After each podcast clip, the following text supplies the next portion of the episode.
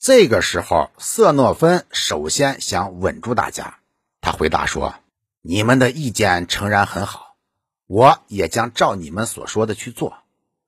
但你们若是想这样做，那就请你们赶快放下武器，整好队列。”这时，他便亲自传令，并让别人接传下去，放好武器，整好队列。士兵们自己整队，不一会儿，重甲步兵便排成八列阵型，而轻装步兵则立在两翼就位。他们所在的这个地方空旷平坦，叫做色雷斯广场，真的是一个极为良好的排列队伍的场所。当他们把武器放下，静了下来，瑟诺芬就把队伍叫到一起。他说道：“弟兄们，你们气愤。”认为你们受到残暴的对待，对此我并不怀疑。但是，如果我们尽情发怒，向这里的拉希蒂蒙人发泄对欺骗的报复，洗劫这个并无过错的城市，请你们考虑一下将要产生的后果。我们将被宣布为与拉希蒂蒙人及其盟属开战，这将成为一场什么样的战争？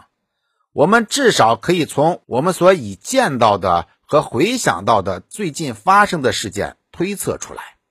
不要忘记，我们雅典人对拉希蒂蒙人及其盟属交了战。我们有不下三百条三排桨战舰，有的在海上，有的在船厂。我们也有大量财宝在掌握之中，而且有内部积累或从国外属地。贡献进来的金钱税入不下上千特连特。我们管辖诸岛，我们在亚细亚州拥有许多城市，在欧罗巴州拥有好多城市，其中就有我们现在的这个拜占庭，但我们却战败了。这你们全都记得。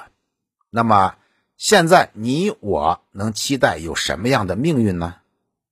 拉希蒂蒙人仍有旧日的同盟。雅典和所有他那个时候的盟属也都归属了拉希蒂蒙人，蒂萨佛尼斯及所有沿岸的一帮人都是跟我们敌对的，尤其是处于内地，我们前来讨伐并可能时便杀掉的国王本人，那更为敌对。所有这些联合起来反对我们，谁会那样昏庸认为我们可以取胜呢？以诸神的名义。让我们不要发疯，也不要让我们屈辱的灭亡而成为我们母国和亲友的敌人，因为他们所在的城市都将作战反对我们，而且是理所当然的反对我们。若是我们虽然胜利，却不曾夺取任何一帮人的城市，而对我们所到的第一个希腊城市却夺取而劫掠，因此。我宁愿入地狱，也不要活着看你们干出这种事儿。我劝你们，身为希腊人，要努力通过服从希腊人的领导，获得你们的正当权利。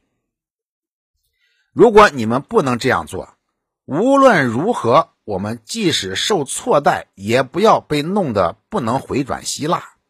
现在，我的意见是，应该派使者去见安纳克西布斯，向他说。我们进入城里不是想暴动，而是要求你对我们，如果可能的时候做些好事；如果不可能，至少是表示我们的走不是由于受骗，而是由于我们服从。